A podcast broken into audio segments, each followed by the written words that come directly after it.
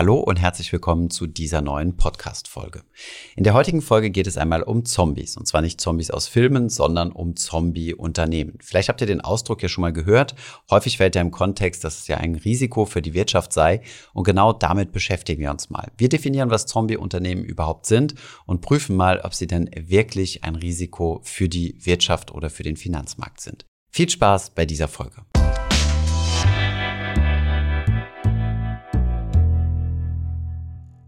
Vielleicht habt ihr an der einen oder anderen Stelle schon mal den Begriff Zombie-Unternehmen gehört. Dieser Begriff wird übrigens sehr gerne in der Kategorie der Crash-Propheten benutzt. Er hört sich besonders dramatisch an und macht einem Angst, dass da irgendwo etwas Faules und versteckt ist, was unsere Wirtschaft auffressen und infizieren könnte. Aber wie immer, wenn es ein Konzept gibt, was uns Angst macht, sollten wir das Ganze mal aufmachen, rational betrachten und uns mal anschauen, was denn überhaupt dahinter steckt. Legen wir damit direkt los, indem wir mal die Frage klären, was denn Zombie-Unternehmen überhaupt sind. Als Zombie-Unternehmen bezeichnet man im Allgemeinen Unternehmen, die nur noch deswegen am Leben sind, weil sie günstig an Kredite rankommen und sich somit quasi finanziell über Wasser halten können. Solche Unternehmen haben in der Regel eine sehr hohe Verschuldung. Das bedeutet, sie haben viele Schulden im Vergleich zu ihrem Eigenkapital. Auf der anderen Seite haben sie aber einen unterdurchschnittlichen Schuldendienst. Das bedeutet das, was sie für ihre Schulden bezahlen, sprich die Zinsen und dann gelegentlich auch die Tilgung.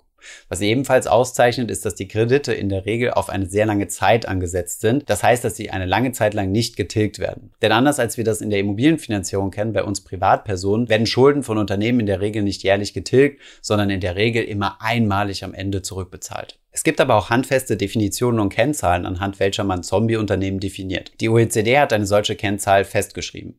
Sie klassifiziert Unternehmen als Zombies, die älter als zehn Jahre sind, also die jetzt keine Startups sind oder so und deswegen naturgemäß noch Geld verbrennen und gleichzeitig einen Zinsdeckungsgrad unter eins haben. Ein Zinsdeckungsgrad unter eins bedeutet, dass die Zinsaufwendungen, also das, was die Unternehmen an Zinsen bezahlen müssen, höher sind als das operative Ergebnis des Unternehmens. Das operative Ergebnis könnt ihr euch vereinfacht so vorstellen, den Umsatz minus alle Kosten, die das Unternehmen hat. Das heißt, hier werden alle Produktionskosten, aber auch schon Personalkosten, Büromieten, Maschinen und so weiter abgezogen. Was hier noch nicht abgezogen wird, sind die Zinszahlungen und die Steuern. Deswegen heißt das ganze operative Ergebnis, also alles das, was quasi die Kerntätigkeit des Unternehmens ist. Im Englischen bezeichnet man das Ganze auch als EBIT, Earnings Before Interest and Tax. Der Zinsdeckungsgrad berechnet sich also wie folgt. Du nimmst das EBIT und teilst es einfach durch die Zinsaufwendungen, also das, was das Unternehmen jährlich an Zinsen bezahlen muss. Sind die Zinsaufwendungen höher als das EBIT, fällt der Wert unter 1. Ist das Unternehmen älter als 10 Jahre, ist es laut OECD-Klassifizierung schon als Zombie zu bezeichnen. Diese Kennzahl zeigt uns also, wenn sie unter 1 fällt, dass das Unternehmen weniger Gewinne macht als das, was sie an Zinsen zahlen muss. Es zehrt also quasi an der Substanz und das Unternehmen wird durch die Kreditgeber querfinanziert. Jetzt drängt sich natürlich die Frage auf, warum machen Kreditgeber überhaupt sowas? Geben also einem Unternehmen Geld, wo man sehen kann, dass die Gewinne nicht hoch genug sind, um die Zinszahlungen zu decken. Oder anders gefragt, warum existieren diese Zombies überhaupt? Zunächst einmal werden die Zombies nicht von heute auf morgen zu Zombies, sondern das entwickelt sich langsam. Hinzu kommt, dass die Kreditgeber in der Regel selbst Banken sind, die Zombies sind oder in Schieflage sind. Üblicherweise läuft die Kette wie folgt ab. Eine Bank gewährt einem Unternehmen einen Kredit. Die Bank möchte natürlich, dass der Kredit eines Tages zurückgezahlt wird. Das Unternehmen entwickelt sich aber weniger gut oder tendenziell vielleicht sogar schlecht und die Gewinnlage gibt es einfach nicht her, dass man diesen Kredit zuverlässig zurückbezahlen kann. Die Bank steht vielleicht selbst finanziell nicht so gut da und sie möchte den Kredit nicht abschreiben. Das bedeutet, den Kredit vom Unternehmen einfordern und dieses Unternehmen dann in die Insolvenz treiben. Das hätte für die finanzielle Situation der Bank ebenfalls negative Folgen, denn sie müsste den Kredit abschreiben, also einen Verlust verbuchen. Und deswegen wird sich die Bank mit dem Unternehmen einigen, dass dieses einfach nur weiter seine Zinsen bezahlen muss, aber den Kredit nicht zurückbezahlen muss. In schlimmeren Fällen wird das Unternehmen sogar zusätzlichen Kapitalbedarf haben und dann muss die Bank nochmal einen weiteren Kredit einräumen, um zu verhindern, dass das Unternehmen pleite geht. Das ist natürlich, was man als Kreditinstitut auf keinen Fall machen sollte. Im Englischen gibt es ein Sprichwort, das heißt, don't throw good money on bad money. Wenn man aber die Situation verhindern möchte, dass sein Kunde pleite geht und man den Kredit abschreiben muss, was sich wiederum negativ auf die eigene Bankbilanz auswirkt, dann kann sowas schon mal vorkommen. Unter diesen Bedingungen kann das Zombie-Unternehmen nämlich noch weiterleben und auch Zinsen bezahlen und die Bank verschlechtert nicht ihre eigene finanzielle Situation durch die Kreditabschreibung.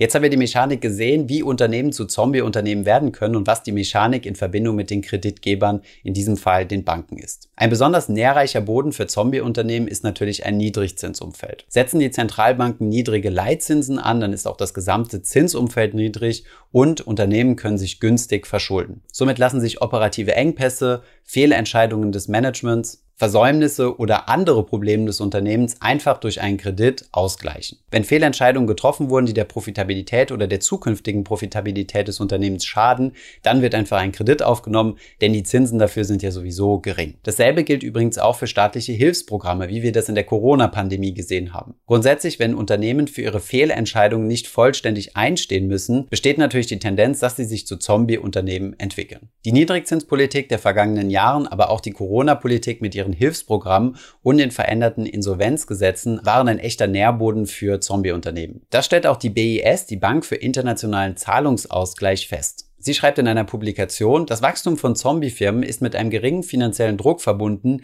teilweise getrieben durch niedrige Zinssätze. Sie stellt übrigens auch fest, dass eine geringe finanzielle Stabilität des Bankensystems ebenfalls das Entstehen von Zombiefirmen fördert. Das ist der Zusammenhang, den wir eben gesehen haben. Wenn es Banken schlecht geht, werden sie nicht Firmen in die Insolvenz gehen lassen, wenn diese ihre Kreditraten nicht mehr bedienen können, sondern sie werden dann einfach die Kredite auf eine längere Zeit strecken, um zu verhindern, dass sie diese abschreiben müssen. Somit ist also auch die Gesundheit des Bankensystems ein wichtiger Indikator für die Anzahl der Zombiefirmen. Jetzt wissen wir, was der Nährboden von Zombiefirmen ist. Schauen wir uns doch jetzt mal an, wie schwerwiegend das Problem denn insgesamt ist, also wie zombifiziert unsere Wirtschaft denn überhaupt ist. Und hierzu gibt es eine interessante Studie der Unternehmensberatung AT Kearney. Die Berater haben 67.000 Firmen weltweit auf ihren Zombie-Status nach den Kriterien der OECD überprüft. Das Ergebnis ist, dass die Anzahl der Zombie-Firmen sich seit 2010 mehr als verdreifacht hat. Besonders stark ist der Boost der Zombie-Firmen in der Corona-Pandemie gewesen. Interessanterweise sind 70 Prozent aller Zombie-Firmen sogenannte Bestandszombies. Das bedeutet, es sind nicht nur Unternehmen, die einmal in den Status reinrutschen und wieder rausrutschen,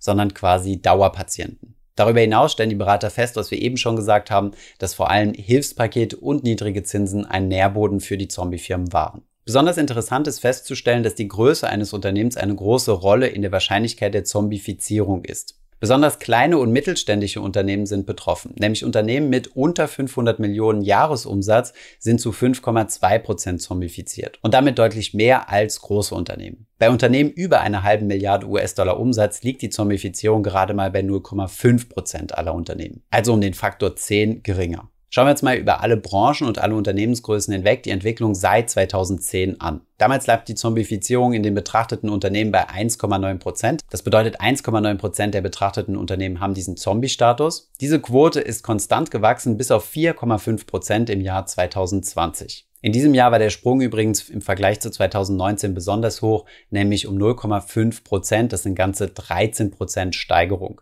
Das ist wie gesagt dieser Corona-Effekt. Der Sektor, der am meisten von Zombifizierung durchzogen ist, ist der Immobiliensektor mit 7,4 Prozent. Die Zombifizierungsquote in Deutschland wird auf 3,1 Prozent geschätzt. Im Jahr 2019 sollen es 12 Unternehmen gewesen sein, die dann im Jahr 2020 auf 16 gestiegen sind. Jetzt kennen wir ungefähr den Zombifizierungsgrad unserer Wirtschaft. Schauen wir uns jetzt mal an, was diese Zombies denn für einen Einfluss auf die Wirtschaft haben. Sehr, sehr kurzfristig betrachtet sind Zombie-Unternehmen sogar zunächst einmal gut für die Wirtschaft, denn sie erhalten Arbeitsplätze. Das bedeutet, solange die Unternehmen nicht Insolvenz anmelden müssen, bleiben die Arbeitsplätze aufrechterhalten. Deswegen auch die zahlreichen Hilfspakete in der Corona-Zeit. Längerfristiger betrachtet sind Zombie-Unternehmen allerdings schlecht für die Wirtschaft, denn sie haben eine geringe Produktivität und klauen anderen innovativeren und produktiveren Unternehmen Marktanteile.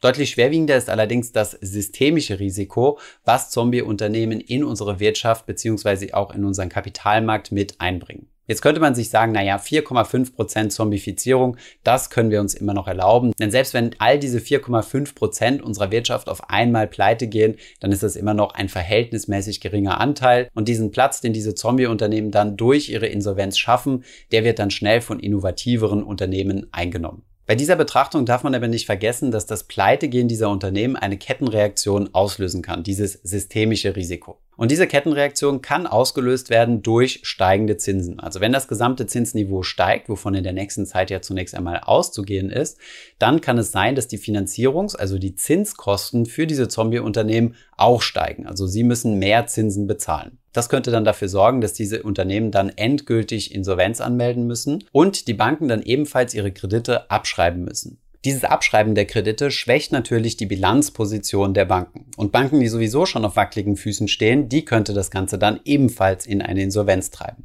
Und da Banken so stark miteinander verwoben sind, wie wir das ja schon in der Finanzkrise 2007, 2008 gesehen haben, könnte das zu einer Kettenreaktion führen. Durch diesen Zinsanstieg und die Insolvenz der Zombie-Unternehmen könnte sich das Ganze also auf den Finanzmarkt ausbreiten. Soweit also zunächst einmal die Theorie und die Risiken, die solche Zombie-Firmen in unsere Wirtschaft bzw. in unser Finanzsystem eingeben. Das Problem sind also nicht die Zombie-Firmen an sich oder die Insolvenz dieser Unternehmen, sondern eher die Banken dahinter. Jetzt stellt sich die Frage, wie kann ich mich vor solchen Zombie-Unternehmen schützen? Zunächst einmal die unternehmerische Perspektive. Unternehmen oder Banken müssen sich natürlich damit beschäftigen, mit welchen Unternehmen sie denn zusammenarbeiten. Also habe ich beispielsweise einen Zulieferer oder einen Kunden, der in diesem Status des Zombie-Unternehmens vielleicht drin ist, dann muss ich mir natürlich Gedanken machen, wie abhängig ich von diesem Unternehmen bin, um zu verhindern, dass ich von solchen Kettenreaktionen ergriffen werden kann. Für uns aus der Investorensicht gibt es hier zwei Ratschläge. Wenn ihr in Einzelaktien investiert, solltet ihr euch natürlich auch immer die Zinslast anschauen, also wie viel Zinsen bezahlt das Unternehmen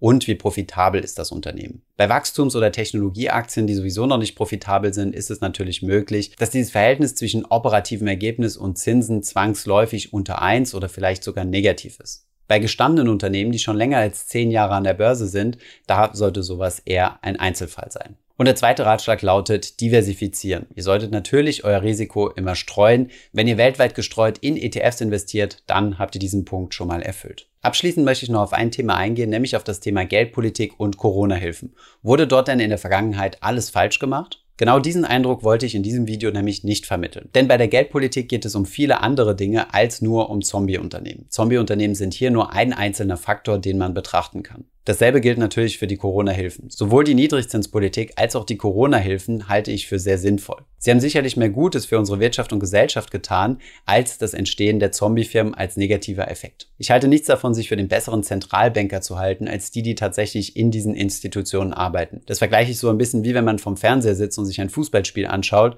und doch die deutlich besseren Ideen hat als der Trainer. Von daher lasst euch von solchen Begriffen wie zum Beispiel Zombie-Unternehmen nicht verunsichern, sondern versteht, was dahinter steht und versucht dann zu erfahren, wie hoch das Risiko wirklich ist, was dahinter steckt.